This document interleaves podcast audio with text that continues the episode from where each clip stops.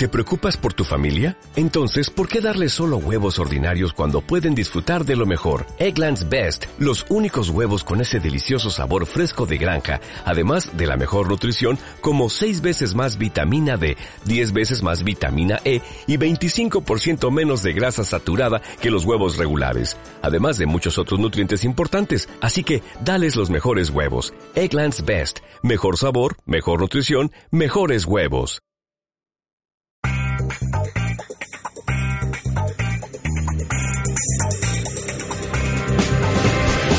Hola y bienvenidos a un nuevo GX Podcast, el podcast sobre la actualidad friki. Soy vuestro conductor Isaac Viana y antes de empezar quiero invitaros a que os quedéis hasta el final del programa en el que tengo una petición de ayuda para vosotros y también un anuncio. Va todo junto, a ver si me podéis echar una mano. Pero el programa de hoy, el programa de hoy va dirigido al mundo del videojuego y al mundo del videojuego hecho en España, ya que pues en breve ya es la Game Lab, la décima Feria Internacional del Videojuego y el Ocio Interactivo, que es el nombre entero, que ocurre en Barcelona del 25 al 27 de junio y además, como iréis eh, comentar a Ramón Nafria, también se junta en el tiempo con dos eventos que son el Indie Burger, que es una reunión de desarrollo independiente, y las jornadas de la PAD, que es una asociación de nuevo cuño de desarrolladores de videojuegos españoles y bastante, bastante amplia. La Game Lab la habréis oído mil veces, es un sitio que tiene muchas conferencias, seminarios, reuniones de negocio networking, exposiciones, premios de la industria, etcétera, y además pues tienen famosos de la industria, solo por decir muy pocos, porque la lista es enorme, Tim Schafer, Jay Raymond, Keiji Nafune, Suhei Yoshida, Peter Mulineus, Don Nguyen, Don Nguyen es el del Flappy Bear, eh, que tiene un nombre impronunciable, pero bueno, estos son solo unos pocos. Para hablar del desarrollo del videojuego en España, con motivo de estas ferias que tendremos en nada eh, ocurriendo aquí en España, contamos con la presencia de Ramón Nafria, que es productor, director y diseñador de videojuegos, actualmente el CEO de la empresa A Crowd of Monsters, eh, la primera que ha anunciado que va a desarrollar para Xbox One, y además es vocal de, como hemos dicho antes, la PAD, la Asociación de Desarrolladores. Ramón Nafria viene a poner la parte de el desarrollador veterano, el desarrollador, director, productor, persona muy metida en la industria del videojuego durante más de 10 años. Y en la parte más novel tenemos a Samuel Molina, diseñador de videojuegos en B-Square, que eh, muchos le conoceréis ya, y que entró el año pasado pues ya a trabajar eh, fuertemente en tema de desarrollo de videojuegos y van a poner pues los dos lados de la balanza, ¿no? El lado veterano y el lado un poquito más que está abriéndose camino, pero en ambos casos dos personas preparadísimas para hablar del tema de hoy, que es el desarrollo de videojuegos y la industria española. Así que pues nada, comenzamos con esta interesantísima entrevista con estos dos monstruos del videojuego en España. Bueno, la primera pregunta es casi obligada. ¿Estáis emocionados por la próxima Game Lab? ¿Hay algo que esperéis con especial interés? Yo estoy emocionado por el Pad Congress, siento decírtelo, eh, que es por la tarde. Eh, no, estoy emocionado porque me toca montarlo y aún estamos ahí. Cuenta, cuenta, no, no, aprovechemos. Cuenta. Hombre, pues mira, así en exclusiva mundial estamos negociando con Devolver Digital para que vengan. Así que a ver si conseguimos que venga Devolver y eso que nos, nos alegramos todos. Pero vamos, al principio me dijeron que no, hoy me han dicho que sí, veremos, veremos. Está la cosa difícil. O sea, ¿se van a juntar casi al mismo tiempo? No, no, no. Es la semana. Es que yo no sé cómo en Barcelona, mira que tengo buen, buen trato con, con la Generalitat en este aspecto. Me, se va, o sea, esa semana debería ser la semana del videojoc catalá o de Barcelona o el que vulguen, ¿Mm? porque es el Pad Congress, el Game Lab y el Indie Burger Developers Awards. Que ahí voy a estar yo también. Ahí voy a estar, que este año no me lo pierdo. Entonces, pues oye, eso debería ser aprovechable, empujable, eh, subvencionable y todas las cosas hables que posibles. Pero bueno, por ahora pues eh, están separadas cada una de las, de las materias. Bueno, el, Indie Burger y el Pad más o menos la de la misma gente, de diferente manera. Y luego el, en el, nosotros hemos invitado al Game Lab y en principio van a venir, si no a los dos eventos, a uno sí que vendrán. O sea que, bueno, veremos. Y emocionados, pues sí, pero como tengo tantas cosas por las que estar emocionado yo ahora mismo, pues tampoco puedo más. Hombre, la verdad es que Nae, tú eres el hombre que, a ver, no te he visto parar nunca, te he visto como en 20 proyectos siempre. Es decir, yo supongo que el emocionarse es tu estado natural. No, yo me emocioné mucho cuando sacamos su Kid, por ejemplo. O sea, esto. Está, está la frase mítica de. No sé si habéis visto Indie Game de Movie este que hicimos en, en España. ¿Lo habéis visto? El, el Indie Game de Movie español. Sí, el Insert Coin. Y, y hay una frase que digo que, que me la han re- repetido mucho, que es que mi hijo no iba a subir en las listas de ventas del Apple Store. Entonces, lo más épico es ver cómo iba Sugar Kid subiendo hasta, hasta el número 2 en la lista de ventas, con lo cual yo me puedo llegar a emocionar a pesar de todo. Pero es que este mes, mira, este mes es el Game Lab, el Pad Congress, el Indie Burger. Sale, en principio, bueno, hemos salido ya nuestro crowdfunding Sí. y, y- y en teoría nos invierten. Y dentro de poco nace, el- da- nace mi hijo, o sea, es que... pff, y, y un mes después sale un juego más. Es que es de... pff, yo no quepo en mí. Bueno, y que hace unos meses ya anunciaste que Crowd of Monsters estaba dentro del programa de indies de Xbox One, o sea que... Sí, Yo me he enterado que hay otra empresa más eh, barcelonesa Sí. que tiene o va a tener ya kit de, de ID Xbox, pero aún no lo he visto anunciado, así que como eso está por confidencialidad también, Pues no puedo decir nada. Bueno, que tú estás trabajando ahí, ya está. Y, Sí. aparte todo lo que has contado, que no es poco. O sea, eso le pasa a la gente en dos años, te pasa en, en un mes. Sí, pero la gente lo disfruta, me cago en la puñeta. Yo aquí, o sea, esto es un estrés. Si, si muero, pues mira, al menos morí con la bota puesta. Exactamente. Sa- Samu, ¿tú cómo ves esto? Este. Ah, yo estoy muy emocionado por el Game Lab. A mí de momento no se me han juntado tantas cosas a la vez. Eh, y entonces yo creo que el Game Lab lo voy a poder disfrutar con calma y sosiego. Y tengo muchas ganas porque de por sí el evento me gusta mucho. Desde que están en Barcelona no me lo he perdido ningún año. Eh, me gusta ver a la gente que hace juegos y que están por aquí o que se acercan aquí. Y luego también por los ponentes, que este año me parece que hay muchísima calidad. O sea, ya no solo por Tim Schafer, que, que es mi ídolo personal, sino también pues gente de, alto calibre, ¿no? Como Jet Raymond, David Helgason, que es el de Unity, por ejemplo, que Unity ahora mismo lo está petando, Peter Moliné, Yoshida, eh, es que mucha gente muy buena que viene. El Don Nungyen, este, el de Flappy Bird, también a ver cómo es el tío, me, me genera cierta curiosidad. Fu- Fukui, ¿no te pasa a ti que también, que cuando hay muchas conferencias, porque de hecho hay una barbaridad de conferencias en la Game Lab, muchas veces los nombres no tan famosos para el público en general suelen dar las conferencias más interesantes. De hecho, estos, estos que hemos mencionado son los más eh, conocidos, pero hay mucha gente que va a venir a hacer conferencias de muchos temas, muchos asuntos que no se hablan tanto y que a lo mejor son más desconocidos y a, vez, a veces a mí me da la sensación que son más interesantes esas conferencias. A veces no, la mayoría. Y esto se debe a que la gente más famosa suele trabajar en estudios más grandes y los estudios más grandes tienen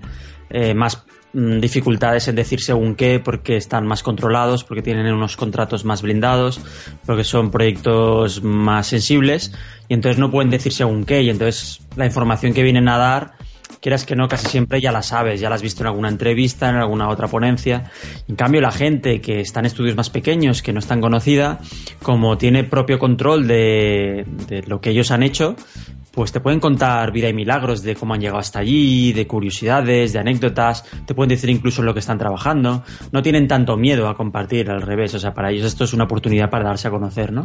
Y sí que es verdad que al final, pues, bueno, una cosa por otra, ¿no? Por una parte está más la parte fandom de, de ay, que viene fulanito, uh, y de fan, de puro groupie, y luego la gente más de conocimiento, ¿no? De que vienen a compartir de tú a tú cosas más interesantes. Entonces, si vosotros dos montáis una conferencia, ¿seríais una conferencia más interesante que la de Keiji Inafune? Hombre, no lo sé, que Gina Fune tiene mucha más experiencia que nosotros, entonces obviamente seguro que puede decir más cosas, pero a la vez dirá cosas que seguramente, lo que decía, ¿no? Ya todos sabemos y que no dirá cosas del futuro, entonces está un poco atado de manos. Ah, Hay que decir, yo tengo que añadir de Keiji Inafune que tengo una amiga que está en la industria japonesa y dice que Keiji Inafune en la industria japonesa es Dios en la Tierra. O sea, es, es como de los más queridos, entre los tres más queridos de la industria por todo el mundo. Y aparte tú ten en cuenta que, que Inafune está con su propio proyecto, o sea, no solamente está atado de manos, sino que también puede hablar de sus cosicas. Hizo el juego este que se parece a Mega Man ahora. Y ah, ese- bueno, claro, ahora sí, es verdad, porque tiene el... El Mighty Number 9. Mighty Number 9, claro, claro, sí, sí, cierto. Vendrá a promocionarlo seguramente, de hecho. Bueno, ni, le- ni falta le haces, ya se lo han pagado. Eso es cierto. La Game Lab va a cubrir, bueno, pues cubre de hecho, el, tanto el desarrollo nacional, especialmente con el tema de negocios y el networking, como el internacional.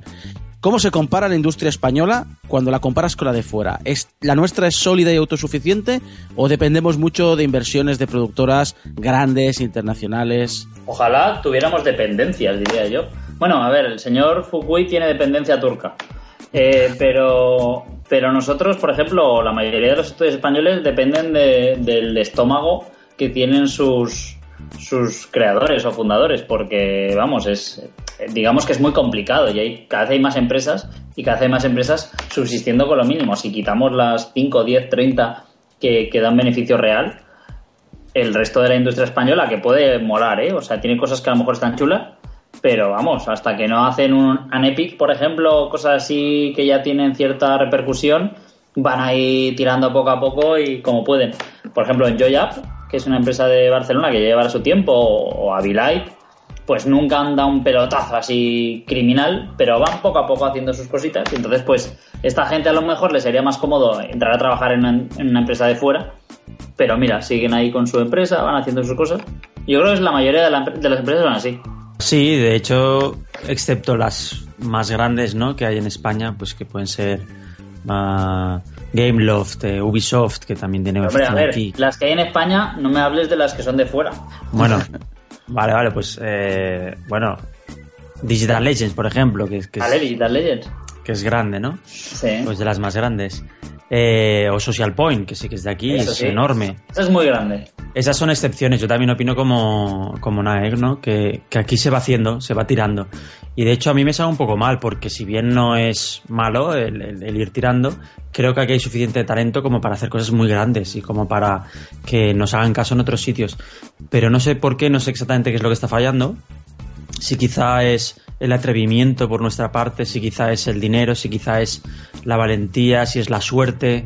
No sé cuál es el factor que todavía nos falta para decir, oye, mira, que también hay gente que son pequeñas, ¿no? Pues como un caso un Epic, que es una persona y que puede hacer cosas que la prensa y que los jugones de cualquier lado conozcan, ¿no? Que pase un poco tan desapercibido. Quizá un problema de marketing. Yo creo que es un Quizá- problema de pelas, ¿eh? O sea, al fin de No cuentas, es, yo creo que es, es de dinero porque tú cuando, por ejemplo, ¿vale? Eh, Nosotros ahora estamos eh, en este proceso, ¿no? De coger dinero para poder contratar gente, pero es que cuando contratemos gente tampoco vamos a poder competir ni de bromísima con los presupuestos que se manejan eh, a, a altas esferas. Cuando digo altas esferas no digo que vayamos a contratar al mejor tío del mundo a hacer gráficos, pero a un tío normal, bueno, que haga gráficos, una empresa de fuera le daría mucho más. Y una empresa de aquí, como Social Point, por ejemplo, también le daría más.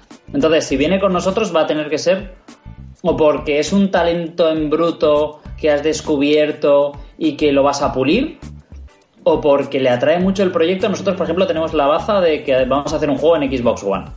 Y entonces, claro, como creo que no hay ninguna empresa española aún que haya dicho que esto va a hacer ningún juego en Xbox One, pues somos los primeros. Entonces, si quieres pasar por Xbox One, pasa por, por aquí.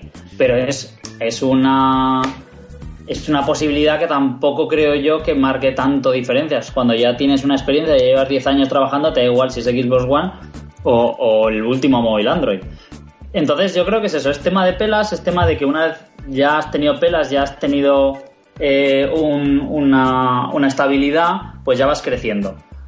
Yo creo que son esas dos cosas básicamente que, que más, más afectan. Y luego ya, pues nombre, lo que ha dicho Samuel, ¿no? Eh, si el chico de Anepic hace un juego nuevo, pero, por ejemplo, ha, ha sacado otro ahora, lo sabéis, y, y nadie lo conoce. No, no lo sabía. El Hermi y Max, que es un juego de una tira cómica del jueves, Lo conozco, lo conozco. Bueno, no conozco el juego, conozco la tira. pues ha sacado el juego y lo ha hecho él. Lo que pasa es que como tampoco es que, a pesar de que es el tío de Anepic, tampoco es que sea el, el fiera de la, del, del PR y entonces pues nada, ha sacado el juego, lo ha puesto en desura y anchas Castilla. Pero entonces, ¿qué diferencia hay entre un juego que se conoce más o un juego que se conoce menos, pero a lo mejor el juego es más bueno? No, no, no, si el juego a mí me gusta más Anepic que este, este no está mal, ¿eh? Pero, y tampoco soy fan de, de la tira cómica. Pero, pero vamos, el, el- el juego nada, no, no ha tenido repercusión y eso que es el de la Epic. Si fuera Terry Cavanagh, por ejemplo, no te preocupes tú que habría un blog, hay un blog de Terry Cavanagh, entonces la gente lo lee y entonces aunque haga una- un clon de Flappy Birds, como es el caso, luego sale en todos los medios. ¿Ves? Pero por ejemplo, eh, Terry Cabana es un ejemplo de, de un tío que no tiene presupuestos millonarios, igual que eh, el de Papers, Please, eh, ¿sabes? El Lucas, Lucas Pope. Pope. o sea, Pero Lucas Pope aún ha trabajado antes en Uncharted. O sea que ahí. O sea, que a lo mejor pero- detrás tiene un, un colchón económico propio mm. que no tiene a lo mejor un español, ¿no? Yo creo que, que, o sea, pa- mm, aparte del dinero, que obviamente siempre es un problema, y coincido con Nae, que, que, mm, el dinero te limita en ciertos aspectos y no puedes competir. Sí que es verdad que hay ciertos juegos y, y ciertas propuestas que han llegado lejos y que se conocen, que no tienen grandes presupuestos con los que podríamos competir, pero que quizá nos falta más el marketing. O sea, más el llegar, porque la industria fuerte está en Estados Unidos y aquí pues no sabemos llegar bien, creo. Nos falta algún enlace, nos falta incluso que nos hagan caso aquí. Si no nos hacen caso ni aquí, ¿cómo nos van a hacer caso allá? ¿Sabes? Entonces, yo creo que también es un factor que nos está un poco dejando en, bueno, en un hueco que está bien, pero que no acaba de explotar. Yo creo que esto, esto del problema de que no nos hagan caso aquí, excepto en sitios que son muy chauvinistas, como por ejemplo Inglaterra, que, que esto no se suele decir, eh, lo que se hace en España y lo que se hace en Polonia para los polacos es igual de importante. O sea, no, no es... Lo importante es que salgas en Kotaku, Destructoid, Polygon y otros idiomas, y entonces, como todos los medios, nadie tiene medio, realmente, pues chupan de esa fuente de información y van poniendo. Y, esto es, No os voy a decir que es un problema, porque no es, no es realmente un problema, saberte cuál es la norma y, y usarla. Entonces, pues tú tienes que tener un contacto de alguna manera allí. Y cuando hayas tenido contacto allí, pues eres más conocido. Pero aún así, esto es un porcentaje bastante pequeño de lo que viene a ser el negocio real del videojuego. Eh, por ejemplo, el número uno en, en ventas eh, hasta hace dos días en Estados Unidos en móvil está hecho en Jada. Y es un juego de mierda rollo Flappyverse, para que nos entendamos. Pero es un juego que Rain It Money o algo así se llama. Ah, O- vale, sí, es igual. Sí. verdad. Y, y es un juego que, según cuentan los, los publishers, que no son españoles, eh, ha costado 10.000 do- dólares de hacer. Y bueno, pues ha estado recaudando 50.000 como Flappyverse, ¿sabéis? Durante un montón de tiempo. Ya, yo ya he visto eh, bastantes artículos, como tres o cuatro, de Eurogamer o de páginas así internacionales, donde explican un poco el fenómeno este. Entonces, pues es un poco complicado. Todo este sistema del, del- de la industria del videojuego, la verdad es que para, para el darte a conocer es complicado. Y luego, para hacer un juego, pues necesitas haberte dado a conocer, saber que esa inversión que tú vas a poder a, a tener invertida, pues la vas a poder devolver. Al final, eh, o sea, estamos hablando de Kotaku y demás, parece que el mal endémico de, de la promoción o del conocimiento eh, no es solo en el desarrollo de videojuegos, sino es en todo lo que toca el tema del videojuego en España. No, no, no, es que es, es en general. O sea, yo, por ejemplo, voy por Desura o por Greenlight y ves juegos que son súper chulos. Mira, por ejemplo, el otro día que salió el Cuphead este, el, Sí, el sí. de, el de dibujos animados, ese juego yo lo he visto antes. Sí, ¿Lo llevaba tiempo en Greenlight. Sí, en Greenlight o en un sitio de estos, en Desura, y lo ves y dices, qué chulo. Pero vas a la prensa fuerte y no sale en ningún lado. Y de repente sale en el E3, en un trocito que Microsoft le ha dado ahí espacio, y de repente todo el mundo, ¡hala, pero qué cosa más! ¡Oh! ah", Y de repente, pues esta gente que lo ha hecho se ven abrumados por, por el, el caso. Es que o te hacen mucho caso o ni puñetero caso. o sea, Los dos no hay extremos. término intermedio. Vosotros que sois desarrolladores, los mercados para vosotros supongo que lo veis eh, de forma diferente, de una forma más globalizada.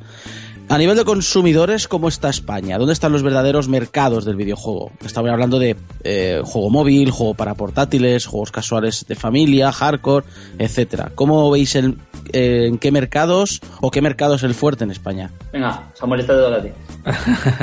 En España, mercado, poco. Aquí PlayStation y Nintendo y ya está. En móviles la gente gasta muy poco y gasta pues en los que son más famosos, eh, a lo sumo. Te gastan el Candy Crush porque ahora está de moda y lo anuncian en la tele. Y el Clash of Clans, mm, los más jovencitos quizá porque les suena. Pero ya está, o sea, la gente no, no, no gasta. Y los mercados realmente fuertes para vender siempre son Estados Unidos número uno, y luego ya son otros países anglosajones, puede ser Canadá, puede ser Reino Unido, eh, puede ser Australia, Nueva Zelanda, eh, te puedes ir ya pues Europa, ¿no? En Alemania también hay mercado, en eh, Nueva Zelanda, ay digo, Nueva Zelanda le he dicho, eh, en Finlandia, en Suecia, países nórdicos. Y luego mercados emergentes. A nosotros, por ejemplo, nos ha funcionado muy bien en Brasil y en Rusia. Mira, no sé por qué. O China incluso. En tema móviles, España está a la cola. Sí, sí, en España. De hecho, a mí me preguntaron hace poco, no me acuerdo dónde, cuál era el porcentaje. Y le pregunté a nuestro analista, digo, oye, ¿me puedes sacar un, eh, una lista con los datos y tal, cuántos eh, pagos han habido en España, el porcentaje? Y del último mes, era hace un par de meses, era un 1%, creo, un 0, algo 8 o algo así. Madre mía. De las descargas eh, que tenemos en el, en el país, ¿no? En España, solo el 0,8% de todas esas descargas en España había pagado. Yo tengo que decir que, según las métricas globales del mundo, España está como en el puesto 10 en móviles, o sea, no está tan mal. Lo que pasa es que a la distancia a la que puede estar, por ejemplo, de Estados Unidos, Japón, China y Corea, que son las cuatro primeras, pues es bastante alto. Lo que pasa es que desde ahí abajo ya hay un salto, o sea, ya el salto ya viene con Inglaterra y ahí luego viene otro salto que ya viene el resto de países civilizados, digámoslo así, y ahí está España, que estará pues por debajo de Italia, a lo mejor con Rusia, anda por ahí. Eso en tema de móviles y en el tema de, del resto de juegos, pues lo que ha dicho un poco Samuel. La gente aquí compra el Gran Turismo, compra el FIFA, compran mucho el Call of Duty, juegan mucho, no sé si pagan o no al League of Legends, porque que yo sepa, por ejemplo, en el otro de los grandes juegos free to play, que es este de tanques, el Wall of Tanks, tiene más importancia Polonia que España. Sí. O sea, que no es... Entonces, yo sé que aquí pues se mueve, somos el sexto mercado en general de videojuegos del mundo, detrás de las cuatro europeas, Estados Unidos, Japón y no sé si Corea andará ahí, ahí con nosotros. Pero lo que pasa es que aquí pues compramos Call of Duty, compramos el FIFA, compramos el Pro, el Gran Turismo, el Forza no creo que se venda mucho porque es de 360 y luego pues alguna cosa de Nintendo porque Nintendo por aquí, por ejemplo, ha llegado a sacar versiones en cartucho de juegos solo para España, de juegos que no se vendían más que en digital, como el juego este de pintar.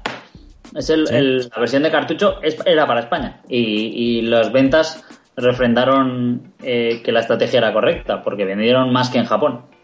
O sea, España es mm, Play 3, el tema hardcore, Es Sony. luego, luego vendría Nintendo por el tema de toda familia y luego ya vendría todo el resto de videojuegos. Sí. Y bueno, y algo de PC, pues eso, rollo Call of Duty o cosas de estas. E entonces, Internet, eh, en España tira, ¿es fuerte el mercado o no? Está ahí. Eh, eh, según la, la AEBI, Asociación Española de Videojuegos, que es otra nueva que ha salido ahora, que era ADS, vamos, eh, ellos no meten internet en sus cuentas porque dicen que es inapreciable. Según una consultora holandesa, Newzoo, eh, dicen que sí que es apreciable y que es una cantidad, pues no sé si andará entre el 10 y el 20% de las ventas totales. Hombre, que la ADS me diga que no quiere meter el digital, en parte lo entiendo porque era una asociación de distribuidores. Es decir, Sí, pero es que ahora es de desarrolladores también. O sea, FX Interactive también tiene su descarga, su, su sección de descarga. Konami o Sony o quien esté ahí también tiene su sección de descarga. O sea, que no están tan, o sea, no deberían estar tan del lado del físico.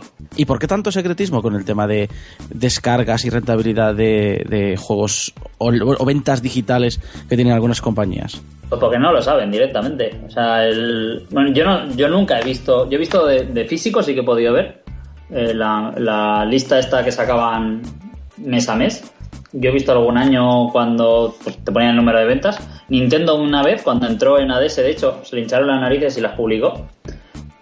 Pero, pero el resto, claro, tú dependes a lo mejor de Apple y Apple no te las va a dar, ni a ti ni a nadie. Y entonces, claro, no pueden ofrecerlo y a lo mejor aún no tienen montado el sistema como para conseguirlo de otra manera, que viene a ser preguntando a la gente. Sí, pero a eso me refiero, las desarrolladoras, yo qué sé, eh, que Titan... Por ejemplo, Dime. Es, es lo de menos. O sea, eh, eh, lo importante es lo que diga el global. Y el global, muchas empresas no son españolas. O sea, la empresa, el juego que más habrá vendido en España en el último año, pues será a lo mejor Clash of Clans o, o Candy Crush. Y aunque King tiene una sede aquí en Barcelona, no te va a dar los datos.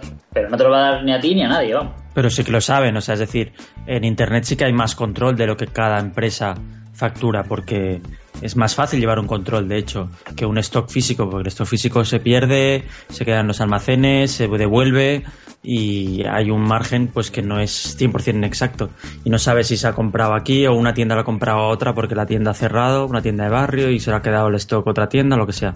En digital sabes perfectamente el usuario dónde te está viniendo, dónde se está conectando, cuánto va a gastar. O sea, hay mucho más control, pero son datos que no comparten porque son más sensibles. Pero que a nivel sensible de qué? Que, que el primero que, pero el primero que hable va a abrir la caja de Pandora para que se- le vengan tres a decir que venden más. No, no, no es eso, es el, toda la estrategia comercial de una empresa. ¿Mm? Eh, pues tú pues juegas con, con lo que vendes. Entonces, si por ejemplo yo me entero que la empresa de Samuel eh, vende tanto, pues es un dato que me puede ser útil. Y entonces, pues eh, esto a nuestro nivel, que es muy pequeño, no, no influye. Pero a nivel grande, pues puede ser en plan de, pues mira, nos esperamos a que esto pase porque entonces aquí van a tener este momento, entonces nosotros atacamos. Es como la guerra, básicamente. sí. Entonces, el tema de Internet, España está bajo comparado con otros países de jugadores, ¿no? De número de jugadores, bueno, somos 40 millones, no somos No, tantos. pero por el desarrollo de Internet, me prefiero por el mercado de Internet. Pero sí, la gente no paga, básicamente. Sí, todavía la cultura del pagar en España cuesta, en general. ¿Y qué mercado es el más eh, rentable entonces? Porque hemos hablado de que sí, que la gente compra eh, el FIFA y el Call of Duty, pero rentabilidad, si eres una empresa española y quieres invertir, Más eso está clarísimo, hombre. No, una empresa española puede funcionar a nivel español, pero, por ejemplo, Uplay Studios sacó el juego de Tadeo Jones, que ha rentabilizado para ser español y en Vita. Pero ha sido como una confluencia astral aquí en la cual han hecho el juego de una película que ha vendido 12 millones de euros, eh, ha salido con Coach Media, que es medio española, para por Sony España, que es española, por una empresa española. Entonces, sin haberse hecho rico a nadie, le ha dado lo suficiente a todos como para que sea interesante. Pero eso es un caso excepcional, es como lo de Ocho Apellidos Vascos, que es la película que más, más dinero ha hecho en España en la historia. Como no hagas una cosa así, eh, eh, el, mercado español le es útil eso a Activision, a Nintendo, a Electronic Arts, a Konami en sus tiempos. pues si montas una empresa, ¿a qué mercado te dirigirías? Es que de hecho los videojuegos es un mercado internacional, o sea, cuando haces un videojuego lo haces para todo el mundo, cuanta más gente mejor. Y sabes que el público anglosajón por, mm, por números va a ser el, el importante y, el- y la lengua a la que vas a llegar más gente. O sea, la idea es buscar mercados de fuera que te vayan a dar una rentabilidad rápida. Sí, sí. O, o incluso convencer, por ejemplo, a Apple. O sea, hay un juego español hecho por dos tíos que es el Stubis, no sé si lo conocéis. Sí. Y el Stubis ha sido un pelotazo. En España se da de poco, pero, pero ha sido número uno durante un par de semanas a todo, en todo el mundo y eso es un pelotazo. Y, y esta gente, pues nada, lo que hizo fue hacer el juego que le salía de las narices. Lo pusieron en el Apple Store y a los del Apple Store le gustó, le dieron ellos la, el empujón y, y ya está. Entonces, Apple es un mercado global, por así decirlo. Tú no hablas con Apple Estados Unidos, no hablas con Apple Francia. Puedes hablar, ¿eh? Hay una persona en Estados Unidos y una persona en Francia. Pero, pero sobre todo es que tu juego tenga una pil que le guste a Apple, en este caso, y, y tiras contra todo el mercado. Luego tienen características, por ejemplo, en China solamente hay free to play.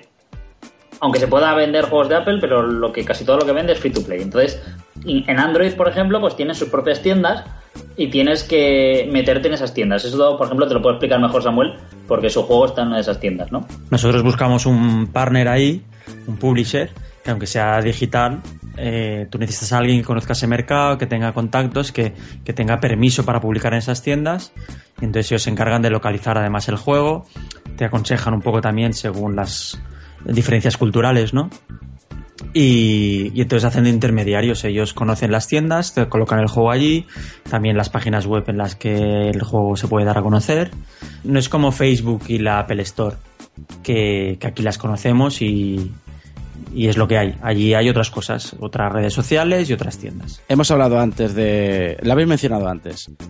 ¿Cómo afecta la piratería en España al tema consumo? Yo creo que a día de hoy la piratería no afecta, lo que pasa es que ha cambiado el modelo de negocio. O sea, no afecta a nivel español, afecta ya a nivel mundial.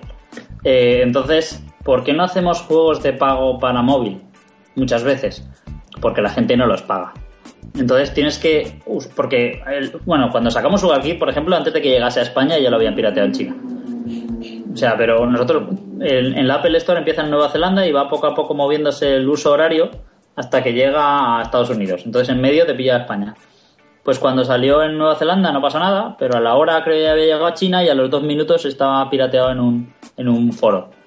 Entonces, esto la gente ya se ha dado cuenta y entonces en vez de gastar más tiempo peleando contra esto, pues haces por free to play, que no se pueden piratear, y bueno, se puede, pero, pero ya es un poco enfermizo. Entonces, e, es, yo creo que es el problema de la piratería está ahí. Eh, League of Legends pues es otra muestra, el World of Tanks es otra muestra y ese es el modelo de negocio que más está combatiendo la piratería. Luego está, pues por ejemplo, cosas como eso, que Xbox One o Play 4 o Wii U o 3DS o Vita incluso no tienen aún piratería, con lo cual pues te viene bien. Porque si sales allí, pues o te compran el juego o no hay, no hay otra manera de usarlo. Cuando se habla de piratería siempre están los dos puntos esos de, ah, es que mata la industria o, el, pues si no fuera por la piratería muchos juegos yo no los compraría.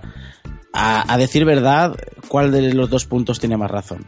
Samuel. Ah, yo creo que, que ambos, desde un punto de vista en el que ambos puntos de vista parten de un punto que exageran, es decir, ni la piratería va a matar la industria, porque no, yo no creo que sea así, ni tampoco la piratería es buena, de, ah, sí, sí, gracias a la piratería la gente nos conoce, tal, no.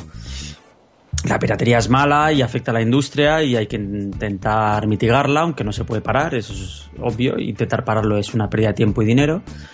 Y sí que es verdad que hay gente que a raíz de la piratería conoce juegos y algunos, pues a raíz de eso, sí que luego pueden ser futuros compradores.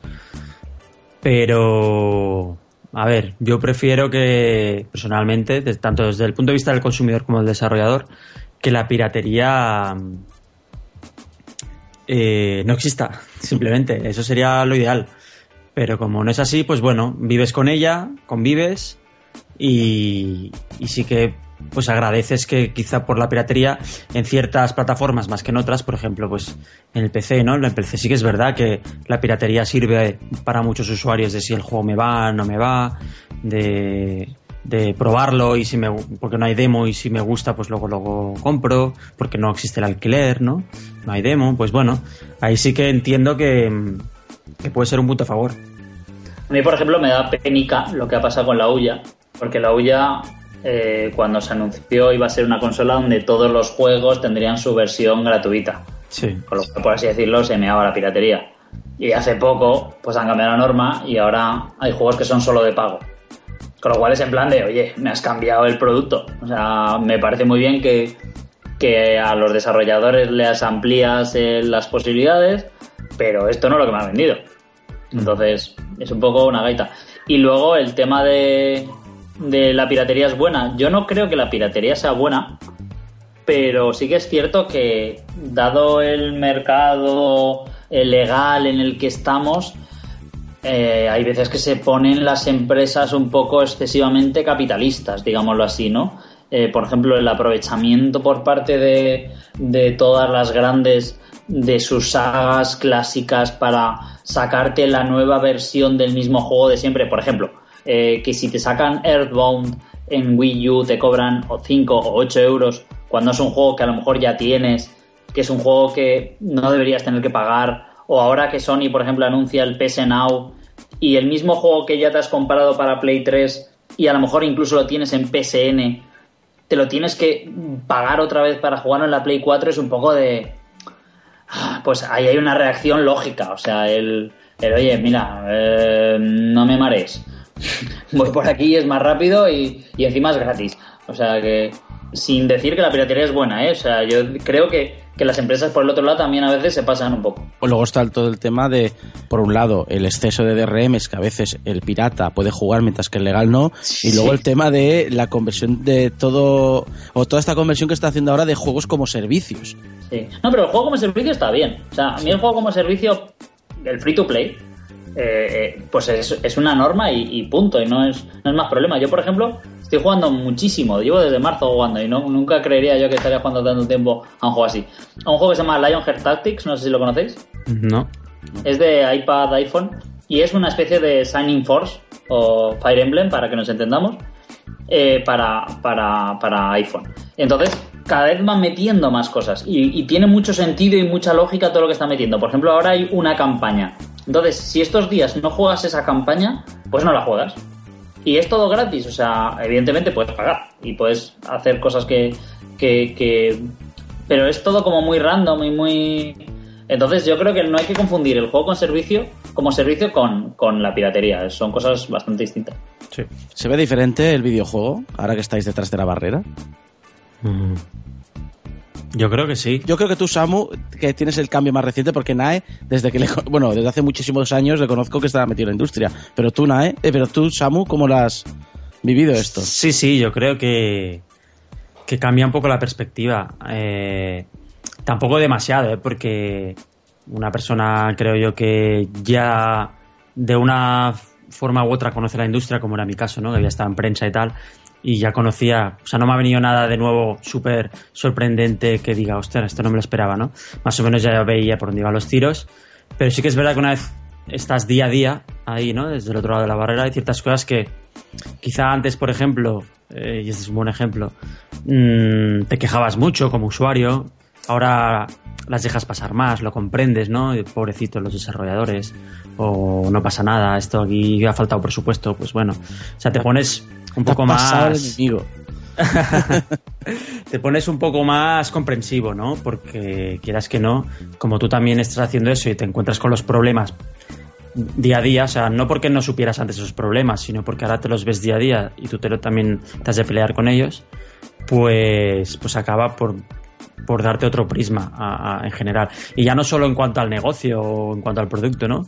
Sino también en cuanto a la magia. Yo comentaba hace poco que, que la gente que quiere hacer videojuegos, que ánimo, que yo les invito a que se animen, pero que no es lo mismo jugar que hacer juegos, que también es verdad que, que esa magia de disfrutar de un juego se pierde. Eso también me pasó, antes había trabajado en la industria audiovisual y también pasaba, ¿no? Como ves cuando se hace una cosa, no es lo mismo que verla y sorprenderte. O sea, el factor sorpresa como espectador, como jugón, se pierde. Yo me acuerdo del momento exacto en el cual perdí la magia, entre comillas, porque la magia siempre queda, del, del, videojuego, que fue cuando estábamos haciendo un juego de fútbol en una ciudad y estoy yo ahí preguntándome con cómo está hecha la ciudad tal y cual y en un momento me dice, no, no, aquí no puedes poner la cámara porque si no se ve eso. Y es que eso era un agujero que había, que si ponías ahí la cámara, pues, pues se veía un, un cacho de ciudad que no había. Y, y me quedé en plan de... Uff, menos trucos sucios aquí, esto, esto, esto debería estar prohibido. O cuando te dicen, bueno, mira, esto no es un juego, es una tienda. Y dices, hombre, joder, que llevo aquí toda la vida jugando a juegos de fútbol como para que me digas esto. ¿sí? Entonces, ese fue el momento en el que yo, por así decirlo, perdí un poco la magia. En fin, yo creo que, que aún así se disfruta, ¿eh? Yo lo disfruto bastante. Hombre, está la magia de, o, o lo, a menos yo como en el tema audiovisual, que tú comentabas, Samu, la parte de saber cómo se crean las cosas, saber cómo transmitir esas cosas, yo creo que también tiene su magia. Sí, sí, sí, exacto. Es, es, otro tipo de magia, pero la magia de la sorpresa, la magia del descubrir ciertas cosas, esa sí que se pierde. O sea, ahora yo cuando juego al menos tengo que cambiar el chip y decir, bueno, voy a disfrutar y no me voy a fijar en ciertas cosas, porque si no, enseguida sabes por dónde van a ser las cosas, te fijas en que esto está mal o en que en aquello le falta no sé cuántos o que ves que esto lo han hecho así en lugar de o sea, ver lo que hay detrás, aunque no lo estés viendo, porque tú estás viendo lo mismo que todo el mundo, pero te lo imaginas, yo creo que, que te has de hacer este papel, ¿no? De ahora estoy desarrollando, ahora estoy jugando, porque si lo mezclas demasiado, no disfrutas de, del producto, de la magia, ¿no? Como decía Nae, la magia sí, que se mantiene, yo todavía me, me, emociono con muchos juegos, pero tengo que ponerme en el otro papel, ¿no? Es como que tengo dos sombreros, te pones o el de voy a jugar o el de voy a desarrollar. ¿Cómo reaccionáis cuando os viene la típica persona con su gran idea, su gran propuesta de videojuego o su gran salvación para determinada marca o compañía? Cuando te viene alguien con es que no entiendo cómo hacen este juego con esto, o yo haría el mejor juego de la historia porque tendría esto y lo otro. Yo no sé si a Samuel le ha pasado ya, pero a mí ya me ha llegado algún, algún email de tengo esta idea, si me pagáis os la cuento y cosas así, que te quedas como diciendo, hombre, sí, me a, esas nos íbamos a poner. No sé, bueno, pues mira, yo hay alguien a quien conocemos todos que, que sí que le, le habré afeado alguna vez la conducta por Twitter. Creo que no hace falta que os dé más datos. Eh, pero vamos, en general no sé, te lo tomas con paciencia y ya está. Y si, oye, si luego llega y aparece un Notch de la vida y te hace un Minecraft, pues mira, me alegraré por él. Porque tú dile tú a Notch, imagínate que, que hace siete años yo recibo un email, pues mira, soy un sueco loco que está por aquí y que voy a hacer un juego de estilo Lego, aquí haciendo cuadritos, si me ayudas, me pones 10 euros, pues ojalá, ¿no? ¿Tú, Samu, algún sí, caso? Sí, también me ha llegado esos mails y esos mensajes de, de tengo una idea, acá, si quieres te la cuento y vamos a medias o cosas así. Porque luego la, la, verdad es esa, ¿no? Que la gente con esas ideas realmente lo que buscan es que se las hagan. Ellos no... Si no, ya se las harían ellos. Y ahí está el problema, ¿no? En que se creen en una posición privilegiada cuando es todo lo contrario, ¿no? Yo intento ser bastante políticamente correcto y hasta a esta gente le animo a que si realmente cree que es una buena idea, que siga buscando, que pique las puertas que haga falta, pero intento abrirle los ojos, ¿no? Decirle que, como esas ideas, pues que recibo miles, o cientos, o decenas, ¿no? Bueno, que, que hay muchas, que hay mucha gente con buenas ideas y que eso no te garantiza nada, que si realmente quiere hacerlo, que se busque un grupo que las haga, no alguien que le haga su idea, sino que él colabore. O sea, que mm, aportando la idea no hace mucho, sino que tiene que aportar también eh, mano trabajadora y que adelante, pero que es duro, que la gente se cree eso, ¿no? Que es muy fácil verlo todo desde la barrera y no es así. Incluso en ejemplos más, como decías, de, del típico usuario de, ah, es que esto que han hecho en Call of Duty o en el FIFA, no sé qué, está mal, yo lo hubiera hecho. También le intento, mmm, no voy a decir culturizar, porque quizá eso es muy demasiado... sí. Pero sí que explicarles, no, mira, pues yo creo que esto lo han hecho así por tal, porque claro, eh, es verdad que si tuvieran dinero o tiempo, quizá lo hubieran hecho así, pero ten en cuenta que el tiempo y el dinero es limitado y que a veces hay unas ciertas eh, consideraciones que tú quizá ahora no estás viendo, pero existen.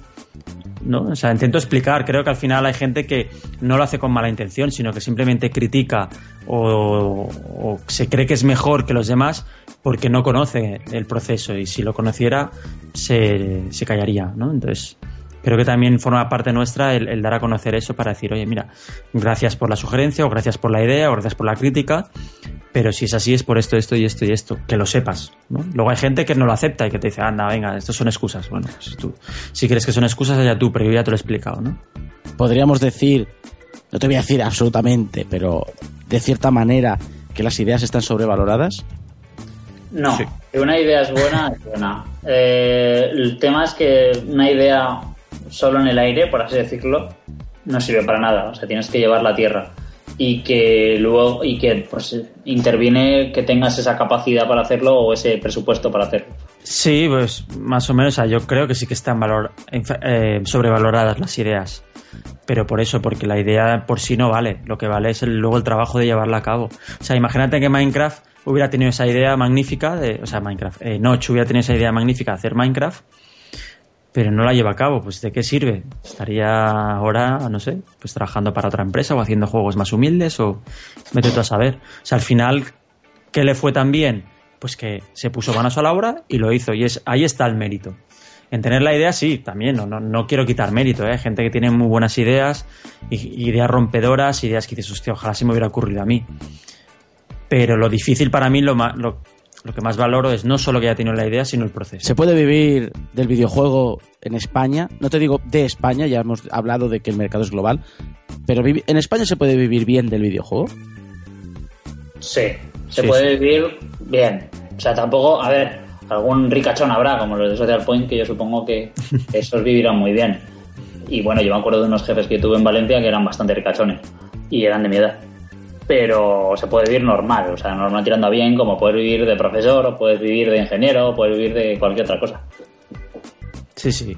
O sea, hoy día, por suerte, hay bastantes, bastantes empresas, bastantes oportunidades, eh, y uno se puede hacer un hueco si es suficientemente bueno y trabaja duro y puede vivir de ello, pues eso como... habilidades sociales, porque yo conozco más de un programador en este caso, ¿Sí? que es muy bueno y que trabaja duro, pero que luego trabajar en equipo también es importante. Sí, sí, cierto. El, los videojuegos es un trabajo colaborativo, en equipo. Y bueno, también yo conozco gente que en equipo no ha funcionado y luego se ha hecho sus cosillas. Y, sí, sí, sí.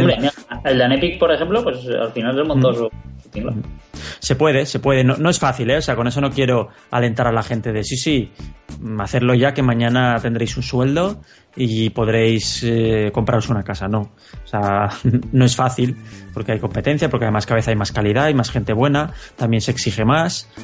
Mm, se exige no solo saber de videojuegos, también se exigen a veces idiomas o se exigen otros conocimientos, ¿no? Pues ciertas habilidades sociales, trabajo en equipo, eh, conocer el sector, la industria, etcétera, pero que, sí que se puede. Trabajar duro y, ánimo. Y aspirar a, ir a compañías extranjeras es normal, es bueno, es positivo, es un, entre comillas, mal necesario para prosperar. Yo creo que es una elección se puede prosperar aquí, se puede prosperar fuera. Lo que es cierto es que juegos rollo triple A salvajes en España pues tenemos Mercury Steam y para usted de contar. Tequila más o menos, pero también son medio indies. Entonces, si quieres hacerlo esas cosas, pues lo normal es que te acabes yendo fuera a día de hoy. Pero no tiene por qué ser así siempre, vamos. Sí, yo también creo que es una elección que me parece muy, muy correcta y muy loable y además la entiendo y, incluso la, puedo compartir. Lo que pasa que me gustaría que apreciáramos más un poco lo que hay aquí, ¿no? Que tuvieras tuviéramos un poco más de mm, ambición y decir, oye, pues aquí también algún día quizá podemos llegar a hacer eso y no hace falta que me vaya. O incluso gente, yo he conocido gente muy buena que podría haber hecho sus propios juegos aquí y, y triunfar. Realmente estoy seguro que lo hubieran logrado. Pero que quizás es más fácil irse a algo que ya está montado que quedarse donde estás, en tu ciudad de siempre, e intentar montar algo de cero, ¿no? Y creo que, que también vale la pena contemplar esa posibilidad, ¿no? oye, pues quizá aquí no hay empresas que me cubran lo que necesito o lo que yo aspiro, y antes que irme a otro sitio mm, y tal, pues oye, lo voy a intentar yo hacer aquí, ¿no? De hecho, los de Social Point, pues un poco fue eso, ¿no? O sea, aspiramos a hacer una empresa grande, a hacer el referente en social, en en subirnos al carro de esto del móvil, de la web, o de este tipo de juegos. Y mira, poco a poco, o, los de Mercury también, ¿no? O sea, todos al final han empezado desde abajo. Hombre, yo los de, los de Social Point en particular, mira, cuando estamos hablando del valor de una idea, yo creo que, por ejemplo, ellos sí que tuvieron una buena idea y no hablamos de, de hacer juego, del juego en sí, que no sé si os acordáis que algunos de los del inicio eran bastante vergonzosos, sino, sino sobre todo la idea de hacer juegos para Facebook, porque cuando ellos empezaron en 2008, yo por ejemplo ni tenía Facebook. O sea que no, no era tan común entonces pues hacer juegos para esa plataforma, no había un Singa, no había un Farmville, entonces ahí es una buena idea. ¿Y la competencia entre empresas españolas, cómo la veis? ¿Destructiva? ¿Respeto entre empresas? ¿Es como en otros países? ¿O en España es diferente? aparte de cosas que no tienen importancia ninguna real, como cosas como los premios del Game por ejemplo. Nunca he visto yo competencia entre empresas españolas. O sea, quieres decir. No, no, es que son chorradas de esas, o sea, no hay más. O sea, tú te vas a Tokio y estás en el Tokyo Game Show con 15 empresas españolas y no es saber quién la tiene más grande. O sea, eso solamente se ve, pues eso, llegas al Game hay tres, hay tres finalistas, que ya, ya es, y cuando dan el premio, pues, y más en el caso del GameLab, pues la mayoría de la gente dice, pues esto no está bien. o entonces, ese es el único momento en el que yo veo algo así, un roce de... Porque aparte del GameLab, los premios del GameLab que son de la academia, son como bastante opacos. O sea, yo soy de la academia y, no tengo ni puñetera idea de quién ha sido el, el ganador hasta que lo dicen. En cambio, hay otros premios como, por ejemplo, los, los Hoplay, que, que sí que ves al jurado, le puedes preguntar cosas, le puedes comentar, o, incluso los de los Three Monkey Awards, estos que monta la Universidad Politécnica de Cataluña, pues también hay un jurado más o menos grande y Jesús pues se lo cura. En cambio, los del Game Lab no tengo ni idea de qué pasa ahí. Sí, yo coincido con, con Nae. Eh, el trato entre empresas aquí, entre trabajadores, entre desarrolladores, al fin y al cabo, porque a veces está un poco turbia, ¿no? La barrera entre una empresa o un trabajador o un desarrollador, ¿no? es mucho mejor que en otros sitios y que es muy buena aquí, que hay la competencia es sana y que el trato es muy cercano y que hay incluso amistad entre la gente y la gente incluso se ayuda. O sea que yo creo que aquí en ese aspecto tenemos mucha suerte de que no hay nadie que vaya a pisar al otro. O sea que en, España estamos mejor que en otros países. Bueno, hay un momento, perdona, Samuel, hay un momento en el cual sí que se intenta pisar, pero no por, por intentar, sino por cuando, por ejemplo, hay búsqueda de trabajadores. Ah, eso sí, eso sí. Eh, ahí sí que hay leches, o sea, sí que ahí sí que se pisan nosotros. Lo que pasa es que, claro, por ejemplo, momentos en los cuales pasa esto, pues una empresa recibe un superproyecto, entonces tiene que coger cosas de los demás y, y tal, o empresa eh, sufre una baja, ¿vale? Tiene un problema. Entonces los demás se tiran como al cuello, vamos. Por ejemplo, pasó con Green, pues Green se lo repartieron entre unos y otros. Hombre, pero eso eh, entiendo que viene ese rollo, pues, subsistencia, es decir, no es... no es a maldad, es simplemente a veces tenemos que salir adelante. No, a veces es subsistencia y a veces hay empresas que acaban bastante fritas de otras empresas. A mí no me ha pasado, ¿eh? yo no tengo que decir que en ese, en ese aspecto, a mí sí que se me han llamado algún trabajador. En Acrobat Monsters tuvimos a un chico que se fue a otra pues vale, luego volvió, vale. Pero, pero sí que entre empresas de estas que ya tienen 30, 40, 50 trabajadores, ahí hay unos, eh, a veces dicen, pues esta empresa, por ejemplo, pues me ha quitado a 30. Y entonces, pues oye, no les hace ilusión que la mitad de la plantilla sea de otra empresa. Sí, pero son casos concretos, puntuales. O sea, grandes riesgos, creéis que en España estáis mejor y más cómodos que en otros países, ¿no? Sí.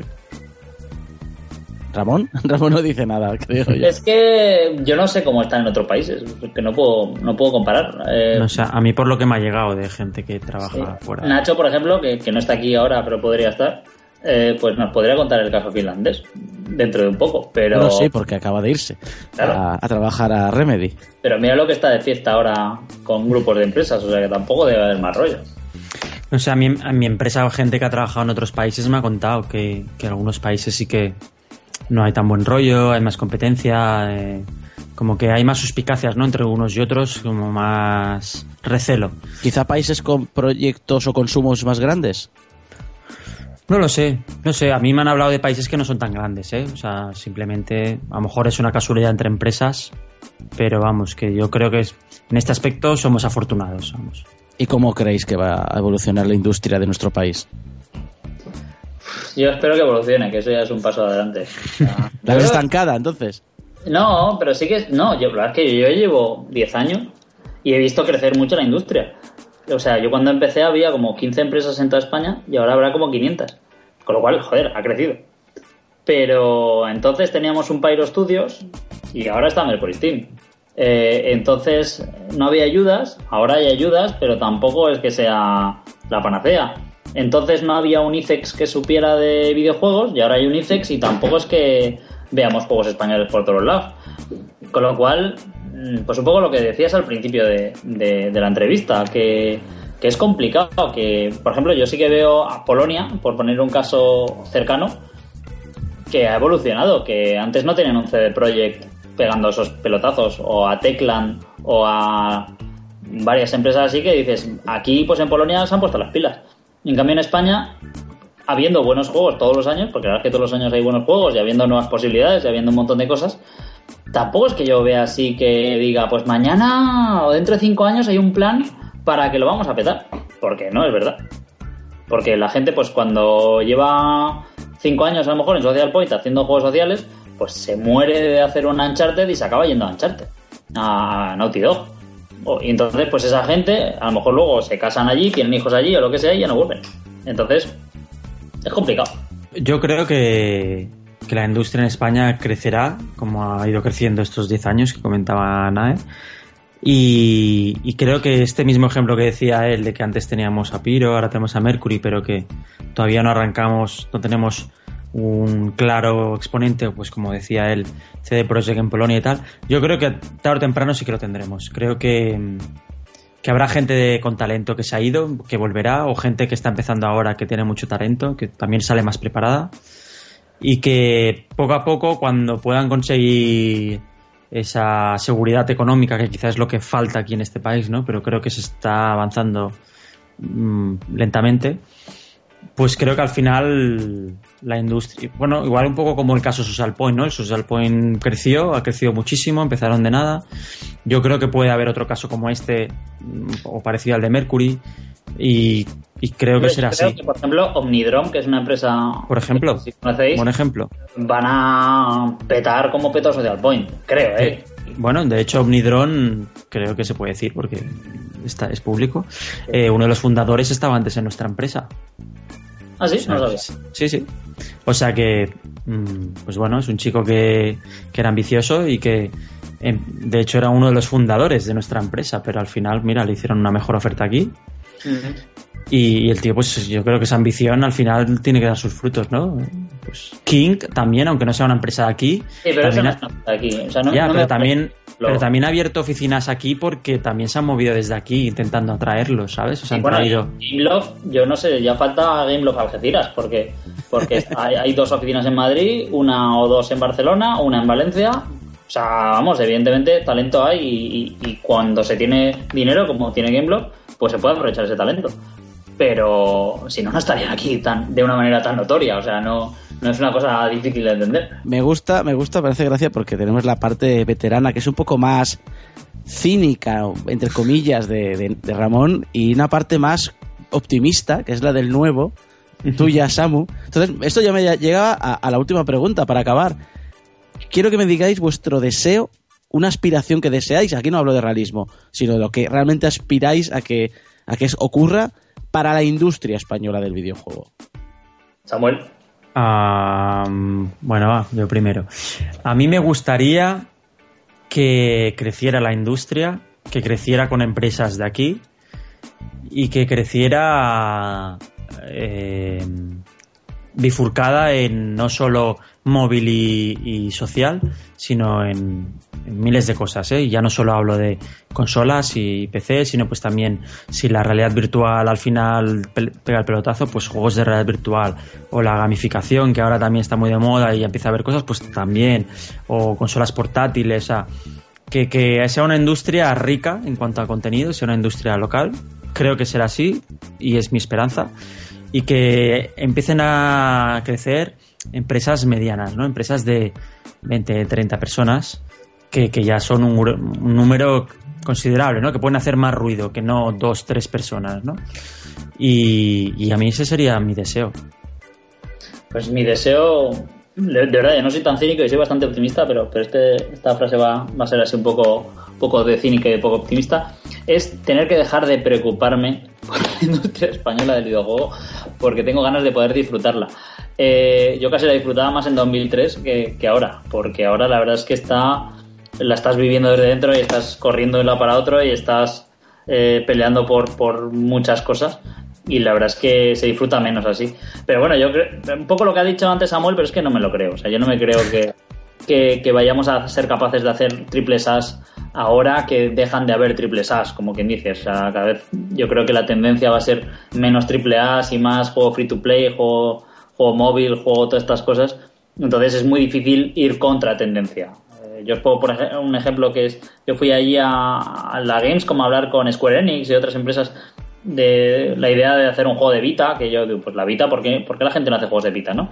Y te decían que no, que no, que, que la Vita está muerta. Te lo decían, te lo decía un tío de Square Enix, o sea, un tío que ha sacado un juego de, de, de Final Fantasy en, en esa plataforma o lo que sea. Y entonces es muy difícil que desde un país pequeño tú puedas cambiar una tendencia. Y la tendencia, pues, es posible. Lo que has dicho, la realidad aumentada o la realidad virtual, eso sí que es posible, que, que se metan en ese, en ese carro. Es posible meterse en free to play, es posible incluso hacer eh, juegos indies de clase media, pero hacer triples As es que no, no sales de la nada. O sea, o, viene un Gameloft o un Ubisoft y pone un montón de dinero para, para levantar un estudio que además pues tenga personas ya de referencia aquí, o lo robas a Pyro Studios que los tiene ahí de adorno, o, o- aquí no hay un triple A, vamos, pues eso, Mercury Steam, Novarama, Tequila y para usted contar.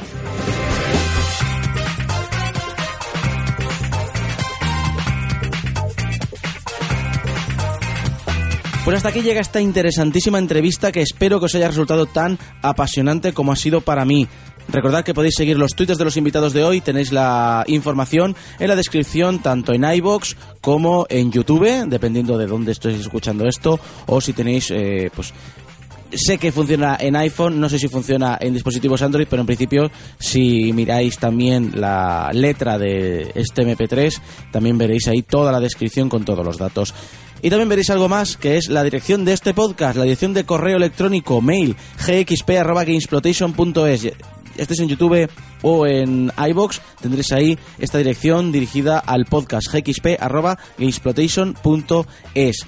¿Y por qué os la digo? Porque eh, sabéis que siempre me gusta hacer proyectos, iniciar proyectos, mover proyectos, pero eh, como hago mil cosas y como también hay que mantener este podcast, tengo algunos proyectos medio parados que no avanzan a la velocidad que querría, así que voy a parar un mes, mes y medio, lo que serían dos, tres episodios del GX Podcast para poder pegarle el, el, empujón necesario a estos proyectos, al menos que se inicien, que empiecen y que puedan, pues en un mes o dos, compartir espacio semanal junto con el GX Podcast, que es un programa que considero muy interesante. Pero os preguntaréis por qué os he dado el correo. Y os he dado el correo porque quiero que me deis ideas, sugerencias. ¿Tenéis dudas de algún campo, de videojuegos, de webcomics, de lo que sea? Cualquier actividad medianamente friki, de wrestling. ¿Queréis que entrevistemos a, gente? ¿Queréis saber cómo funciona la industria del cómic español? ¿Queréis entender cómo funciona la industria del wrestling español? Etcétera, etcétera. Vamos a aprovechar que en verano hay un, un parón de, eventos para poder recoger todas vuestras sugerencias, todas vuestras ideas y ya volver con, con fuerza. Esto ya, insisto, es solo una pausa, no es ni que se acaba la temporada, ni que se para el podcast, es solo un pequeño frenazo para que, por un lado, compartáis todas vuestras sugerencias y dudas y que podamos preparar unos futuros programas pues lo más cercano a toda esa información que os interesa conocer y saber y aprender y por otro lado también para que estos podcasts vengan acompañados de otros programas dentro de la programación de Exploitation y que podéis disfrutar de todos ellos. Gracias a todos y espero espero vuestros mails, pero ya, a la orden de ya. Muchas gracias.